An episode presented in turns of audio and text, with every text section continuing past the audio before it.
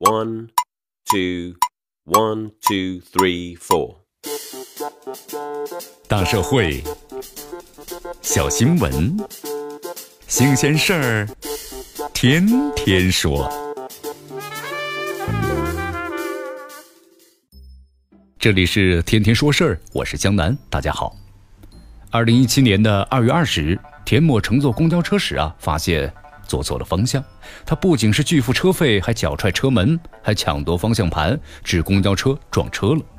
近日，浙江的温州市鹿城区法院一审判决田某呢犯了以其他危险方法危害公共安全罪，判处其有期徒刑三年，并且啊，法院认为不宜宣告缓刑。这在网上激起了一片叫好之声啊！这司机对乘客的人身安全，我们说了负有保障义务。这乘客的人身安全呢，就捏在司机握方向盘的手里。其实啊，不论个别的乘客因何呢和司机发生了争执，这抢夺方向盘的行为啊，就是绑架整车乘客的安全来向司机呢施压，就是拿车上的乘客及过往的车辆、行人安全当儿戏。记得我们小的时候啊，这公交车呢，往往配备一名驾驶员、一名售票员。但是随着科技进步，这投币刷卡乘车方式流行了。现在公交车上啊，只多配了一名驾驶员，一身而多能啊，兼做一些提醒一下投币呀、刷卡呀、让座呀、上下客的事务。如果要求公交车上再配上一名安全员，也就是说恢复两人的配置，势必会加大公交公司人力成本。那么或者反映到乘车价格上，或者会让政府增加对公交交通的补贴。所以维持现状其实也是对公众有利的，但是公交车毕竟是窗口服务单位，这客来客往，什么人都有啊，素质参差不齐，又如何消除个别无良的乘客动辄逞凶斗狠呢？向司机挥拳或者抢夺方向盘的公共安全隐患。江南呢，其实和大家的想法都一样，一方面呢，我们希望有赖于公众，注重一下个人的意识，提升一下文明的素质。共同创造出一个良好的乘车环境，比如说，咱们按价呢，自觉的投币刷卡，留意到站下车，不要和司机啊闲谈等等。那么同时，对于个别的乘客越轨的行为，咱们呢也要勇于干预啊，这毕竟和我们的自身安全有关。但是另一方面呢，则是有赖于法律的发力啊。你对于个别无良的乘客滋扰司机，甚至是对司机的挥拳相向。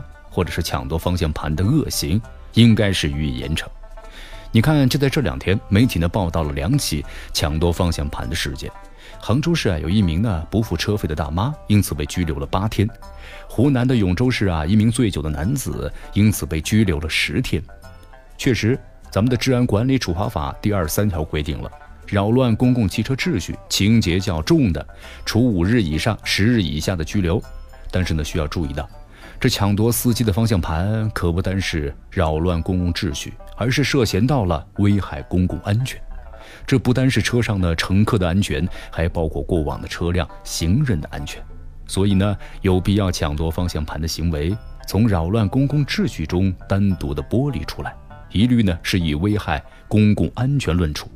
除非当时车里啊没有其他的乘客，那么车外呢没有其他的车辆，行人过往，不涉及他人安全。对于抢夺方向盘没造成后果的，要以危害公共安全论处；造成后果的呢，要加重处罚。